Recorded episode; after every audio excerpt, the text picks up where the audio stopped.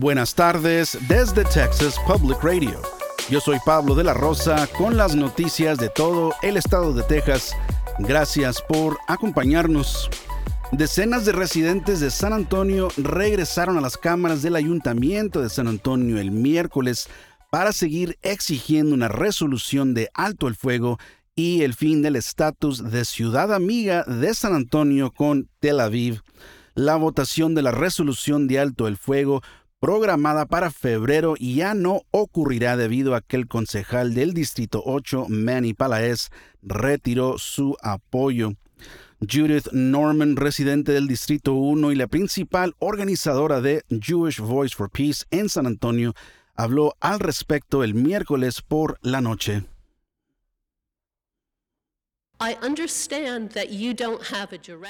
Entiendo que no tienen una conexión directa con el daño causado por Israel, pero les pedimos que hagan lo que puedan, simplemente que pidan un alto a la violencia como condición para el diálogo. No podemos hablar mientras la gente está muriendo.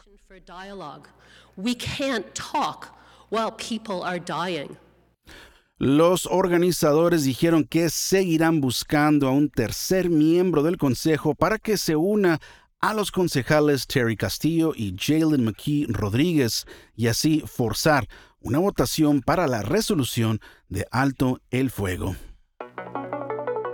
Los distritos escolares de Texas recibirán 300 millones de dólares menos de lo esperado en fondos federales para la educación especial este año. La Comisión de Salud y Servicios Humanos de Texas notificó a los distritos acerca de este cambio en diciembre. El distrito escolar Northside ISD en San Antonio tiene el mayor déficit en el estado para compensar, que es de 14 millones de dólares. René Barajas, el superintendente adjunto de finanzas de Northside, dice que el distrito adoptó el presupuesto de este año esperando recibir ese dinero y ahora tiene que buscar una manera de compensarlo a mitad del año escolar. Nuestro presupuesto es muy, muy ajustado, ¿cierto? Entonces no tenemos mucho margen para decir, bueno, este año no vamos a hacer esto porque simplemente no tenemos el dinero.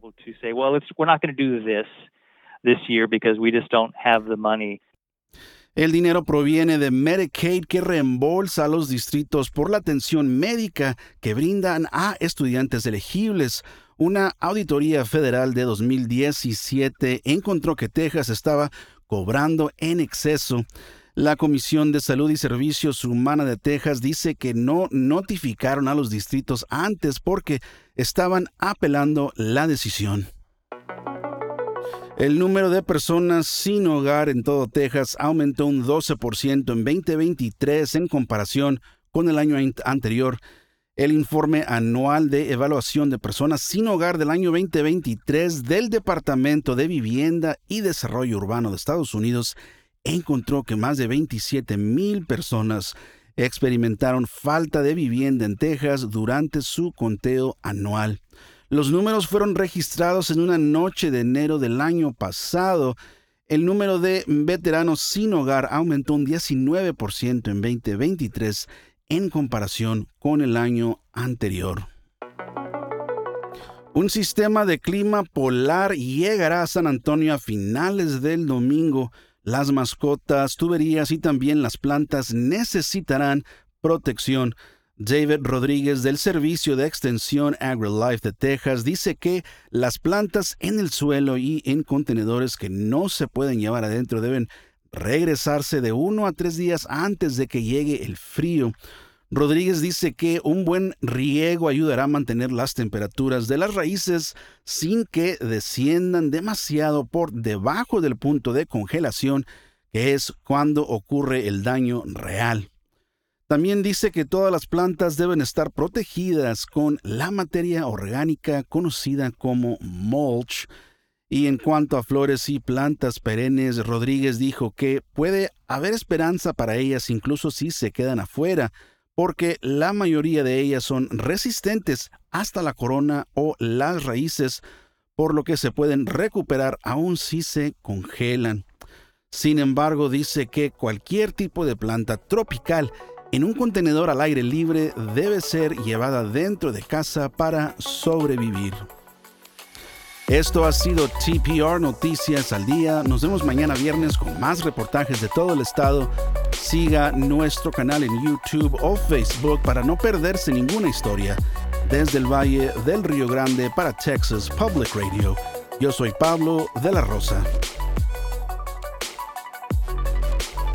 Con el equipo de investigación especial más grande de Texas, hemos recuperado más de 13 y medio millones de dólares, protegiendo a negocios como el suyo. Somos un socio luchando contra el fraude en la compensación para trabajadores. Su negocio es más seguro, más fuerte, mejor con Texas Mutual.